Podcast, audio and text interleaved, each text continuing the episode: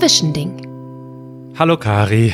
Hallo Manuel. Na? Na? Heute habe ich gesagt, ich bin zehn Minuten zu spät und jetzt sind es nur 25. Ich werde besser, oder? Definitiv. Die Kurve geht nach oben. ja, wie geht's denn dir heute? Ja, ganz gut. Es ist so ein bisschen, ähm, ich gucke aus meinem Fenster. Ja. Und die Sonne strahlt. Ja. Und lacht. Und es zieht mich nach draußen, aber ich möchte ein verantwortungsvoller Mensch sein und werde nicht nach draußen gehen. Naja, kommt ja drauf an, was du machst, ne? Ja, ja, klar. Also wahrscheinlich ist es ja immer noch okay, äh, joggen zu gehen oder mit dem Fahrrad rumzufahren, wenn man Abstand hält. Ja. Aber andererseits äh, ist jetzt zumindest laut den Nachrichten steht wirklich zur Diskussion, äh, ob in Deutschland auch Ausgangssperren verhängt werden sollen. Dann würde das auch nicht mehr gehen. Das wird, glaube ich, später heute bekannt gegeben ob das so ist oder nicht. Ich glaube, Sport geht dann schon noch. Ja? Ja. Hm. Ja, also hoffe ich, muss auch. Also ist ja, glaube ich, ich weiß jetzt nicht, wie es jetzt noch ist, aber war in Italien bis vor kurzem zumindest auch noch erlaubt. Und ich glaube, das brauchen auch die Menschen, weil, ja, ich habe merke jetzt zum Beispiel, ich habe jetzt seit drei oder vier Tagen das Haus nicht ver, verlassen, drei Tage, glaube ich, und ich habe jetzt normalerweise immer ähm, jeden Tag eine Fahrradtour gemacht und das tut mir auch gut. Ich muss mich bewegen. Wenn ich mich nicht bewege, dann werde ich Matsche im Kopf. Ja, definitiv. Und Matsche in den Knochen.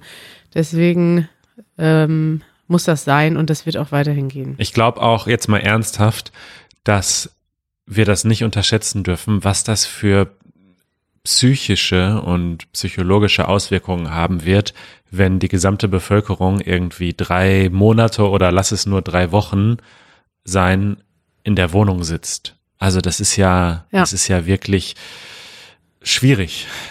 Ja, und wir haben ja noch keine Vorstellung. Also bei uns, wir haben ja noch ein relativ entspanntes Leben, ne? Aber jetzt stell dir mal vor, du hast zwei, drei Kinder und musst zu Hause arbeiten. Also ja. Dann ist die, sieht die Lage schon nicht mehr so entspannt aus. Und da hast du dann einiges zu tun und schaffst das gar nicht alles. Ja. Und äh, ja. Ja, Manuel. Was gibt's heute zu besprechen? Wir haben schon wieder interessantes Feedback bekommen. Und zwar hat uns Özgün geschrieben. Und sie schreibt nämlich, Hallo Kari, Janusz und Manuel. Heute im Podcast hat Janusz die Psychologie des Hamsterkaufs hinterfragt, ich oder danach gefragt. Ich bin eine Psychologin und möchte gerne seine Frage beantworten, so viel ich kann. Aber ich kann es nicht auf Deutsch schaffen, deswegen schreibe ich auf Englisch. Ich schaffe das mal, ich, ich versuche das mal zusammenzufassen, was sie geschrieben hat. Das war sehr interessant, weil sie hat tatsächlich erklärt, woher das kommt, nämlich äh, die Vermutung von Janusz, dass die Leute Hamsterkäufe betreiben, um sich zu beruhigen ist tatsächlich richtig. Also äh, das Problem ist, bei so einer Situation wie jetzt fühlt man sich quasi, äh, das fühlt sich an wie ein Kontrollverlust. Es passiert etwas, auf das man keinen Einfluss hat und man kann sich nicht darauf ähm, ja, man, man kann das irgendwie selber nicht beeinflussen und dann macht man etwas, was vielleicht irrational ist, aber etwas, was man zumindest selber machen kann. Und sie schreibt auch, in diesem Moment kann eine Emotion die Ratio, also den gesunden Verstand, auch überwiegen. Man kann etwas Emotionales machen, das vielleicht total unsinnig und dumm ist. Keiner braucht irgendwie 100 Rollen Klopapier im Keller, aber es ist einfach etwas, womit man sich besser fühlt, weil man damit scheinbar diesen Kontrollverlust auffangen kann. Ja. Und sie schreibt noch was ganz anderes Interessantes. Sie schreibt auch, dass die Menschen daran gewöhnt sind. Also normalerweise über dein Leben baust du sowas auf wie ein, ein Risiko, also so eine eigene Möglichkeit, Risiken zu bewerten. Mhm.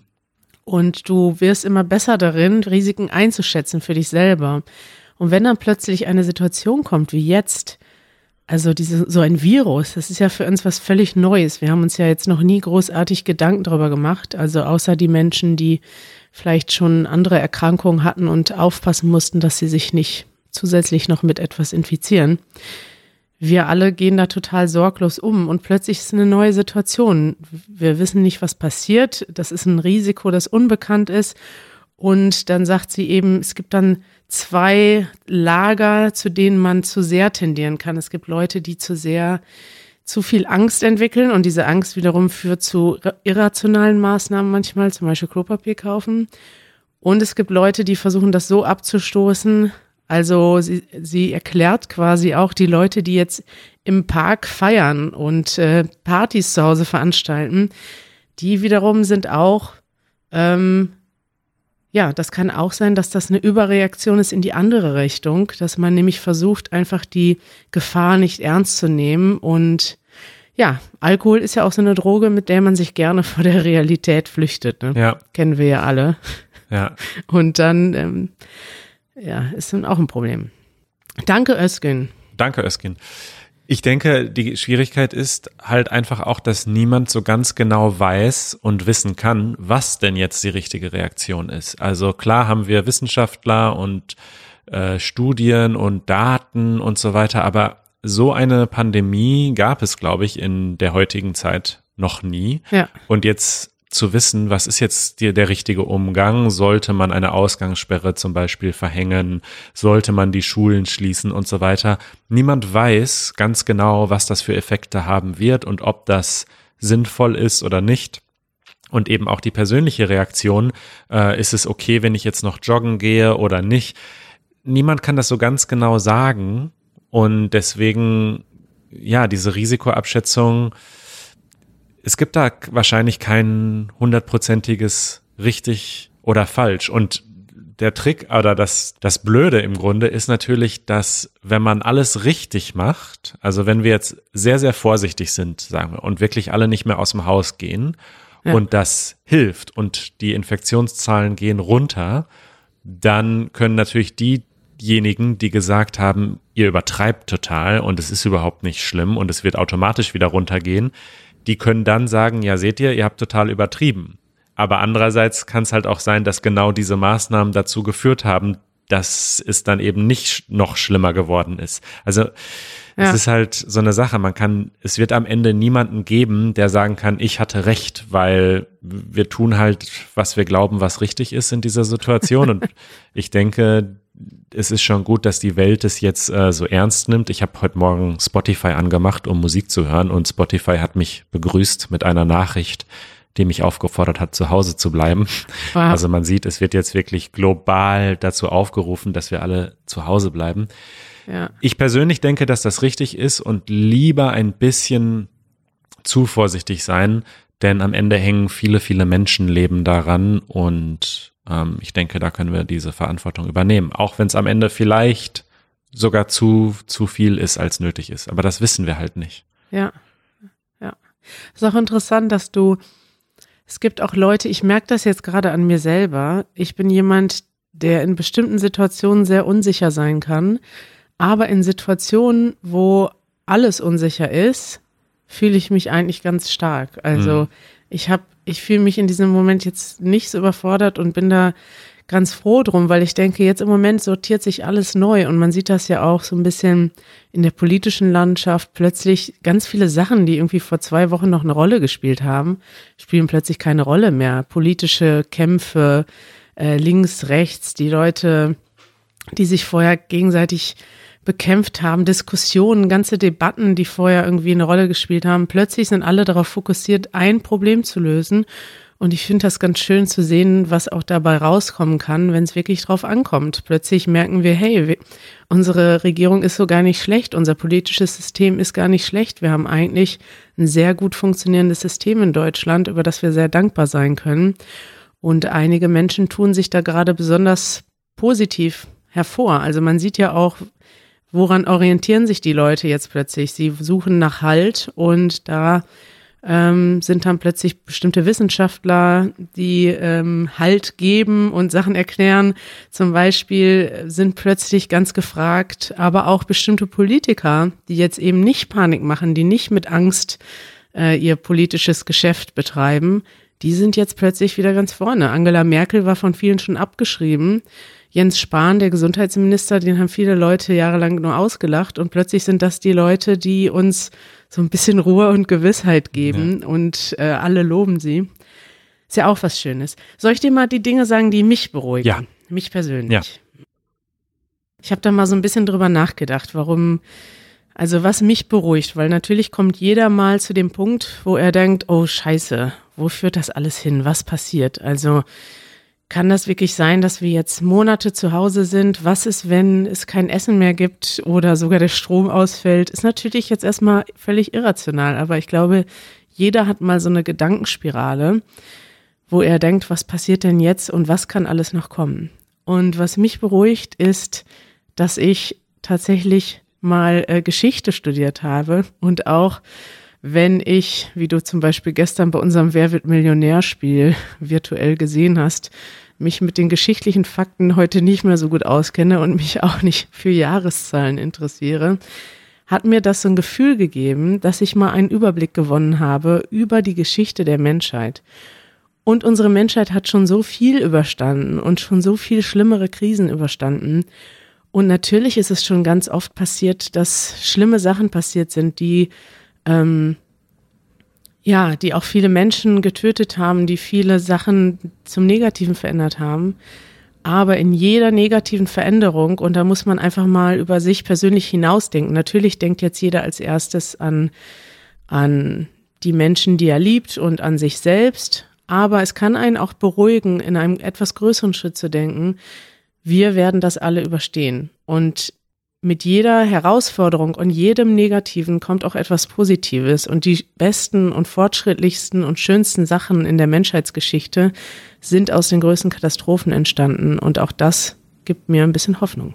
Ja. Bist du ganz ruhig geworden, Manuel?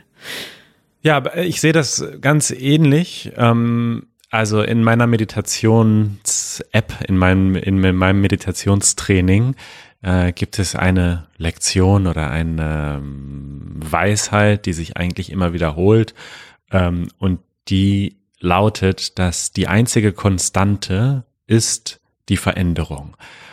Und wir haben nämlich als Menschen manchmal so diesen, dieses Gefühl, diese Illusion, dass es etwas gibt wie eine Konstanz, dass alles immer gleich bleibt. Aber das ist natürlich immer eine Illusion, weil es gibt nur den Moment jetzt und der nächste Moment ist ein anderer und alles verändert sich und die Welt verändert sich permanent. Und jetzt in so einer Zeit wie jetzt, da merken wir das eben ganz, ganz stark. Oh, oh krass, so ist alles verändert sich gerade so ein bisschen. Aber eigentlich ist es immer so. Und das beruhigt mich tatsächlich so ein bisschen, beziehungsweise das Wissen, dass es ja eigentlich nur den Moment jetzt gibt und zu denken, was war jetzt ja. vor zwei Wochen oder zu denken, oh mein Gott, was passiert jetzt morgen?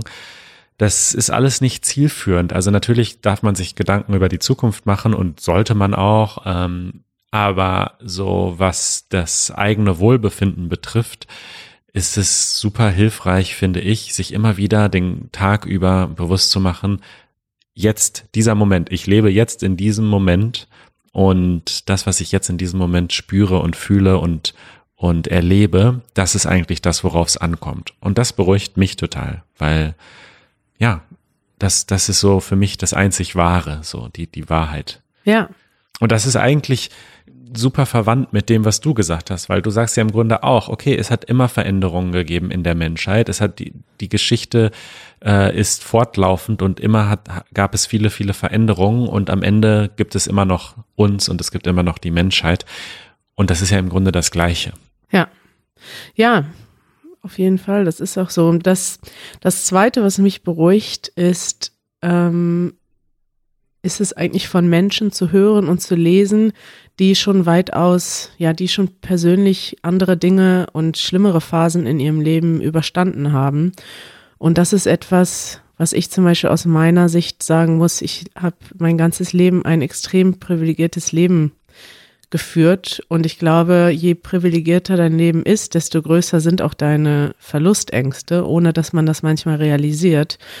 Und ich habe das immer als sehr bereichernd empfunden, dass ich Menschen aus der ganzen Welt kannte und auch Menschen kenne und kannte, die unter ganz anderen Umständen aufgewachsen sind und die auch ganz andere Umstände durchmachen mussten. Also wir haben ja zum Beispiel auch mit unserem Verein ein Projekt, das heißt Life Back Home, wo wir eine Gruppe haben von jungen Geflüchteten in Deutschland, die äh, Schulklassen über ihre Geschichten berichten.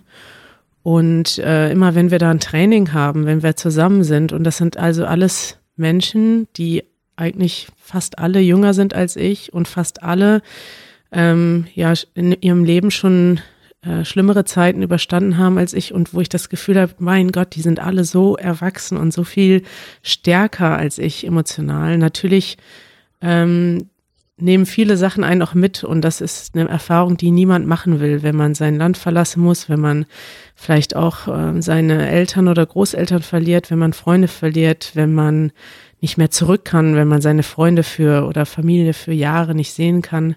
Das sind alles Sachen, die man niemandem auf der Welt wünscht. Und aber zu sehen, wie die Leute damit umgehen und dass eben die meisten dadurch also aus so einer Situation mit unglaublich viel Stärke und Mut hervorgehen. Ich finde, das beruhigt mich immer und das zeigt mir auch, dass wenn es mal in meinem Leben schwierig wird, dann erschöpfe ich daraus einfach diesen Mut und diese, diesen Glauben daran, zu glauben, dass ich auch stärker sein kann, als ich jetzt bin, wenn ich es sein muss. Und ja, ja das ist etwas, was mich ein bisschen ähm, positiv beruhigt. In, einer, in einem gewissen Sinne. Ein, ein sehr tiefgründiges Gespräch hier zum Sonntag. Ja, unser tiefgründiges Sonntagsgespräch, Manuel. Dabei hatten wir gestern ja eine große Party und jetzt, äh, aber wie das so ist, ja. nach einer Party und wenn man, wenn es dann so ein bisschen runterkocht, die, die, die positive Emotion, da wird man auch wieder nachdenken. Ja. Ist aber auch was Schönes. Ich finde es schön, wenn wir zusammen nachdenken. Finde ich auch. Ich finde es auch schön, dass wir jetzt äh, fast täglich miteinander sprechen. Am Dienstag gibt es auch wieder eine lange Episode, wo wir auch mal wieder über was anderes reden, denke ich, als ja. Coronavirus. Das finde ich, glaube ich, auch wichtig. Ich merke das auch selbst. Ich höre ja wahnsinnig viele Podcasts und in letzter Zeit habe ich so viel Nachrichten-Podcasts gehört und immer nur Corona, Corona, Corona. Und es tut mir jetzt gerade total gut, mal so so Tech-Podcasts zu hören, die einfach nur über die, das neue MacBook Air reden, wo man sich halt einerseits kann man ja denken, okay, das ist doch völlig irrelevant in so einer Zeit wie jetzt, so, warum redet ihr darüber? Aber das ist zum Beispiel auch etwas, was mich beruhigt, weil das ist so ein Stück Normalität irgendwie und das ist auch gut, mal über was anderes zu reden. Also das machen wir am Dienstag wieder. Sehr gut. Genau, Dienstag eine Folge, die mal wieder schön lang ist und tatsächlich weitestgehend nachrichtenfrei und Corona-frei, ja. oder? Da kann man mal richtig abschalten im Kopf. Gut. Ja, Manuel, dann hören wir uns morgen wieder. Ich wünsche dir einen schönen Sonntag. Ich dir auch. Bis dann. Und mach den Spaziergang, der wird dir gut tun. du auch. Bis dann. Ciao. Tschüss.